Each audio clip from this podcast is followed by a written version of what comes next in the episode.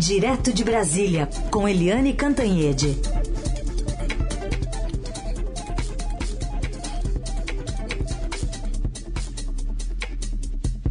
Oi, Eliane, bom dia. Bom dia, Raíssa e Carolina, ouvintes. Oi, Eliane, bom dia. Vamos começar então falando dessa manifestação aí do presidente Bolsonaro sobre a tramitação né, da PEC dos precatórios no Senado e colocando mais um ingrediente nessa história, né, para uma pressão para esse, esses, esses trâmites andarem mais rápido, que é dizer, olha, pode ser que essa abertura aí no orçamento sirva também para aumentar o salário de servidores, né, do funcionalismo público.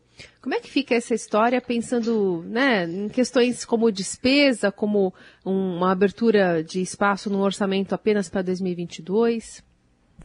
Olha, Carolina, Heisen, ouvintes, é, isso que o presidente falou não faz o menor sentido, mas confirma o que todo mundo sabe desde o início que esse, esse pretexto de gerar recursos para 400 reais do novo Bolsa Família era só um pretexto mesmo, porque o presidente Bolsonaro, o governo, enfim, estão aproveitando a PEC para arranjar mais dinheiro para emendas parlamentares, para fundo eleitoral, para governador, enfim, para a chamada compra de votos.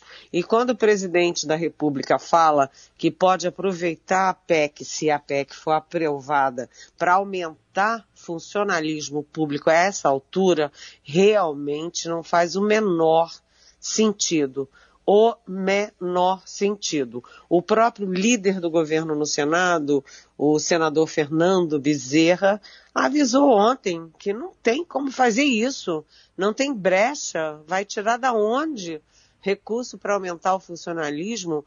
O próprio relator do orçamento na Câmara, o deputado Hugo Leal, que é do PSD do Rio de Janeiro, avisou avisou, não tem espaço, não tem espaço é, para tirar dinheiro para aumentar funcionalismo.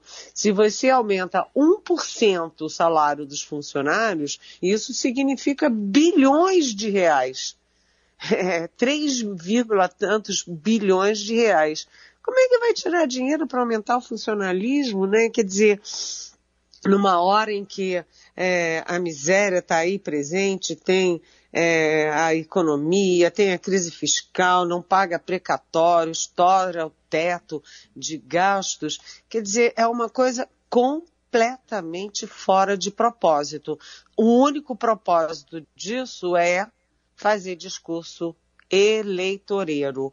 É isso, quando o presidente fala isso, ele acena para uma base importante eleitoral dele, que são os funcionários públicos, dizendo o seguinte, olha, eu sou bonzinho, eu quero né, aumentar os funcionários, quero dar aumento. Mas aí depois ele pode dizer, ah, o Paulo Guedes não deixou, o Ministério da Economia não deixou, o Fernando Bezerra não deixou, o relator da Câmara não deixou, ah, eu era o bonzinho lembrando que além de policiais, militares e o, o, o, grupo evangélico, né, uma parcela evangélica, o presidente também, que é do Rio de Janeiro, que fez sempre campanha no Rio de Janeiro, tem como base o funcionalismo público, ou seja, ele acena para o funcionalismo com o vento. Ele está prometendo é, terreno na Lua para o funcionalismo brasileiro. É inacreditável. Espantoso. Incrível. O que, que é isso, minha gente? Acredite, se quiser.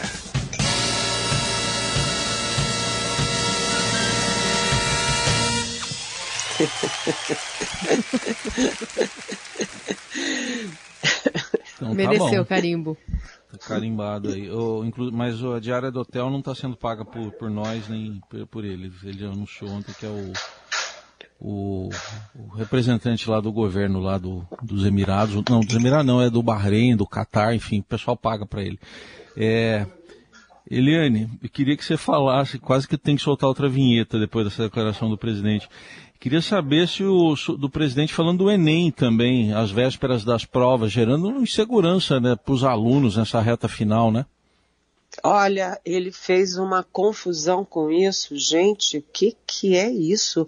O presidente fez uma confusão porque ele simplesmente disse o seguinte: depois de 37 funcionários, 37 funcionários, inclusive os coordenadores do INEP, que é o órgão da educação que cuida do Enem, é, pedirem demissão, né? E pedirem demissão porque eles são concursados, eles são técnicos, eles se debruçam sobre isso há anos, né?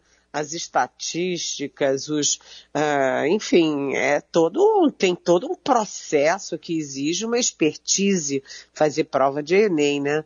É, 37 pedem demissão, aí o presidente diz, ah, é porque as provas agora têm a cara do meu governo. Gente, aí eu fico pensando, o que que é uma prova com a cara do governo Bolsonaro? Eu fico imaginando, é uma prova que diz que a... Acerta a questão o aluno que disser que a pandemia foi uma gripezinha, que olha, não morreu nem 50% desse, desses 610 mil aí das estatísticas, que a cloroquina é um sucesso para tratar Covid, que a urna eletrônica é fraudulenta. Aí eu fico imaginando, porque se é a cara do governo, a cara do governo é essa, né? É, aí ele vai dizer, e olha, quem tomar vacina vira crocodilo, ou se preferir, jacaré. É, quem tomar a segunda dose vai ter AIDS, como aconteceu no Reino Unido, enfim. É uma confusão esse negócio, né? E tá dando um, tá dando um estresse enorme, porque como assim, que é a cara do governo? E agora tem as, as informações, estão aumentando as informações de que tinha gente cortando questões das provas, tinha policial entrando em sala que era sigilosa, né, para proteger o sigilo das provas, ou seja, é, é, tudo de uma gravidade enorme, né? Com 3 milhões de estudantes inscritos e os estudantes não sabem que prova é essa, não sabem se é, vazou ou não vazou. É, é, é tudo inacreditável, desculpem. é tudo inacreditável. E isso está causando muita insegurança entre quem aplica a prova entre as famílias que vão ter filhos fazendo a prova e eu imagino o estresse do aluno que vai fazer essa prova sem ter nenhum tipo de segurança. O que está acontecendo é, com o INEP? E aí o ministro da Educação, o Milton Ribeiro, que não aparece nunca, dá uma risadinha e diz que não é bem assim não, que está tudo legal, tudo bacana é, eu diria que não está tudo muito legal, nem está tudo muito bacana se 37 é, especialistas pedem demissão para dizer, olha, basta, assim não dá. É. Aliás, a gente conversou agora com o representante desses servidores do, do INEP que, enfim, né, é, também estão esperando algum tipo de é, saída, ou pelo menos pressão sobre é, o ministro via Câmara, né, já que está se esperando para hoje uma convocação do ministro Milton Ribeiro para falar lá na Comissão de Educação da Câmara. Eliane, é, o ministro Milton Ribeiro, só para concluir rapidinho, uhum. o ministro Milton Ribeiro, ele diz o seguinte, olha, não tem nada disso, eu não sei prova nenhuma, eu não sei questão nenhuma, se me perguntar, não tenho ideia. E não tem nada. Eu acho que ele vai chegar lá na Câmara e dizer: olha, não aconteceu nada, tá tudo bom e eu não sei nada. A impressão que se tem é, é. isso, né? É. Como ontem ele disse que a questão envolve a, o pagamento de uma gratificação, por isso que esses servidores teriam apresentado essa debandada, né? É, uma, é indigno falar isso, né? Reduzir o movimento de 37 professores, de 37 funcionários concursados entendeu? Ah, porque é uma gratificaçãozinha a mais ou a menos é indigno, né? É reduzir um protesto com muita né, consistência a uma questão de mais dinheirinho para cá ou mais dinheirinho para lá. Achei que foi, sabe, deselegante, no mínimo deselegante com os funcionários. Eliane Cantanhede, ela conversa conosco direto de Brasília. Pensando mais uma vez em 2022, Eliane, como é que estão as tratativas para esse namoro dos dois pombinhos, né, Bolsonaro e o Partido Liberal? Olha, hoje o Jornal Globo fez um, um, um levantamento que eu achei muito muito expressivo para mostrar as dificuldades desse namoro e de um eventual casamento, porque o PL do Valdemar Costa Neto apoia os governadores rivais do Bolsonaro em pelo menos sete estados. O PL é, é da base né, de 15 governadores e desses 15, sete tem governadores, são governadores que vão apoiar adversários do Bolsonaro, isso já está certo. Por exemplo, apoia, o PL apoia o governo do tucano Eduardo Leite lá no Rio Grande do Sul. Apoia o filho do Renan Calheiros, o Renan Filho, lá em Alagoas, do MDB. Então a coisa vai ficando complicada. O Flávio Bolsonaro, o senador, né? O Flávio Bolsonaro 01 é que foi o pombo é, ali da paz entre o Valdemar Costa Neto e o Bolsonaro, o PL e o Bolsonaro, mas o filho Carlos, que é o 02, que é o vereador do Rio, é, ele é quem acompanha as redes sociais. E ele viu que as redes sociais bolsonaristas foram, assim, radicalmente contra a aliança e a, e a entrada do, do Bolsonaro justamente no partido do pé, no partido do, do Valdemar Costa Neto. Aliás, o próprio ex-chanceler, né, o diplomata Ernesto Araújo, recriminou, dizendo que o presidente está completamente refém do centrão. Agora, eu só queria lembrar, né, que é, Valdemar Costa Neto, que foi preso, condenado né, no mensalão, foi investigado no, na Lava Jato, no Petrolão, né? Não é o único, né? Porque aquele pastor Everaldo, que foi com o Bolsonaro lá para Israel, para batizar o Bolsonaro nas águas do Rio Jordão para ele virar é, evangélico. Ele sempre continua dizendo que é católico, mas ele foi batizado no Rio Jordão. O pastor Everaldo também foi preso, está preso. Enfim, é uma confusão danada. E, hum, e esse casamento não está nada simples, não.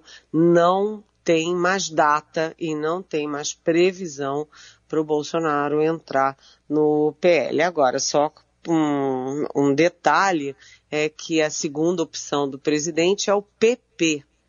Pato Pato, né? PP. E o PP, por exemplo, apoiou, né?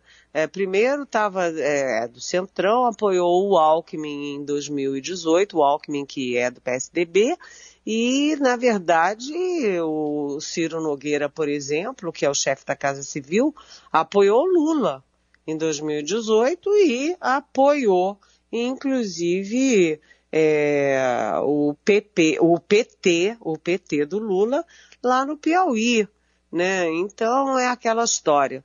Se não for o PL, vai ser o quê? Se os partidos do Centrão ora estão com Lula, ora estão com Bolsonaro, ora estão com Alckmin, enfim, vão para onde vai o vento. Então acho que o Bolsonaro, é, de qualquer jeito, tem uma decisão difícil e a frase dele é ótima, né? Ué, se não é para escolher um, um partido todo bichado assim, né, todo cheio de confusão, aí ele fala assim, ué, o que, que vocês querem? Que eu vá para o PSOL?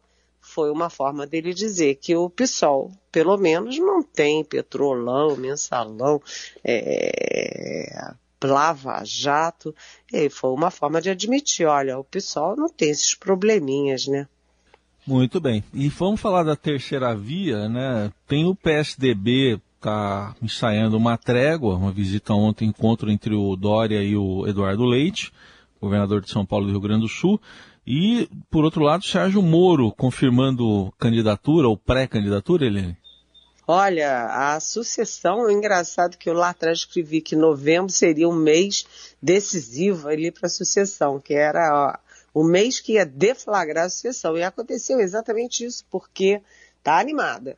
E agora, já que você cita o PSDB, as prévias vêm aí domingo, houve uma tentativa de adiar as prévias, e aí vai para cá, vai para lá, tava uma brigalhada entre os tucanos, pena para todo lado, mas ontem houve um gesto mútuo, porque o, o, João Dória foi ao Rio Grande do Sul e o governador Eduardo Leite, que é o principal adversário dele nas prévias, é, botou no Twitter, olha, governador Dória, eu não vou poder receber porque eu já tinha compromissos, mas lhe espero lá para é, no Palácio Piratini, aí o Dória botou, ah, eu quero tomar um cafezinho, e a minha mulher quer tomar um chimarrão gaúcho, e aí depois eles postaram é, o encontro nas redes sociais, e é muito engraçado, o Dória com a mão no ombro, do Eduardo Leite, a mulher do Dória rindo com o chimarrão,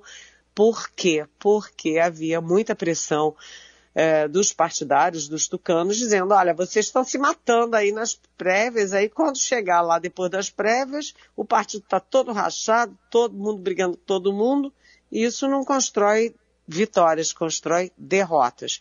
Já no caso do Moro, o Moro está candidatérrimo e ele deu uma entrevista para o Pedro Bial, inclusive anunciando quem é o principal assessor dele para a economia, que é o Afonso Celso Pastore, que foi presidente do Banco Central. Então, o, o, o PSDB vai para lá, vai para cá, parece mais divertido, mais animado, mas o Moro, com aquele jeitão dele mais sério, tá levando a coisa séria, né? Tá com um discurso sério, tá dando muitas entrevistas e tá anunciando até equipe de campanha. Bom, Eliane, nesse sentido, tem uma pergunta aqui do nosso ouvinte Celso Ribeiro. Ele quer saber se você acha que o namoro Lula versus Alckmin é uma ideia para aumentar a chance do Haddad para o governo de São Paulo, um sonho antigo do PT. Oi, Celso.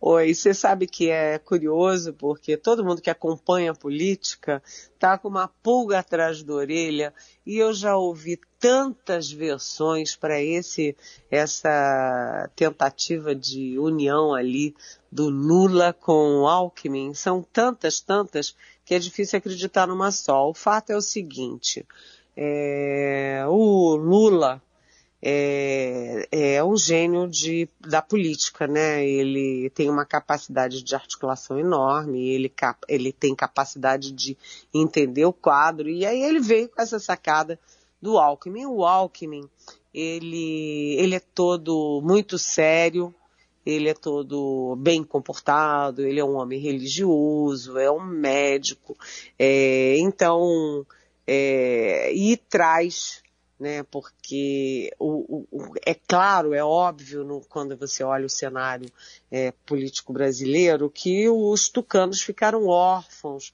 depois das confusões ali envolvendo Aécio Neves. Ficaram órfãos e foram muito maciçamente para o presidente Bolsonaro, né? O eleitorado do, do, dos tucanos foi para o Bolsonaro em 2018 e depois uma boa parte desse eleitorado se arrependeu e veio aqui para um limbo. O Lula, quando pensa em trazer o Alckmin, ele pensa em trazer esse eleitorado que está no limbo. Mas não é fácil, porque o eleitor do Alckmin é, sempre rejeitou o PT e o Lula e o PT sempre rejeitou o Alckmin e particularmente o PSDB.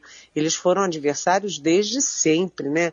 1994, 98, 2002, 2006, 2010, 2014, né? Então, é um casamento difícil. Agora, se concretizado, é hum. uma bela tacada, gente. É uma chapa poderosa. E ainda dá, dá, tempo, acho que rapidinho aqui, o Diogo Molina Góes, de Itajubá, quer saber da Marina Silva, por onde ela anda, se ela está sumida dessas prévias das eleições presidenciais.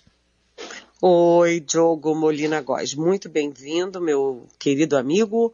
É, a Marina, ela Ninguém fala em candidatura da Marina, ninguém coloca a Marina ali na lista de candidatos, mas a Marina tem sim capacidade de articulação, ela trabalha nos bastidores, ela tem liderança numa parte importante da política brasileira, portanto, o Molina acaba de me dar uma pauta de reportagem. Eu vou atrás para saber cadê Marina Silva, o que, que ela está articulando, com quem que ela está se aliando, quem ela vai apoiar para a presidência. Então, obrigada, viu, Molina? Eu gostei dessa pauta. Agora, só para o Celso, eu acabei fazendo uma resposta é, uma resposta capenga, Celso, porque você me perguntou do Haddad em São Paulo. É, olha, quando você olha todas as candidaturas, inclusive essa, esse clima ruim ali entre Bolsonaro e PL, tem sempre São Paulo no meio.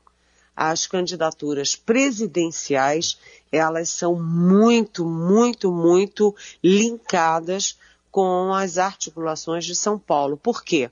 O berço do PT é São Paulo, o berço do PSDB é São Paulo, o próprio presidente Bolsonaro tem o pé em São Paulo porque o filho dele, Eduardo Bolsonaro, foi é, o deputado mais votado de São Paulo. É, enfim, sim, tem uma questão paulista sempre permeando as articulações nacionais para 2022. O mais provável no PT é que o Fernando Haddad seja o candidato. Mas eu acho que o Lula está com todas as possibilidades em aberto, montando o tabuleiro dele. Eliane Cantanhede respondendo as perguntas que vocês enviam para cá, né? Um privilégio aqui dos nossos melhores ouvintes. Obrigada, Eliane. Até amanhã. Até amanhã. Beijão.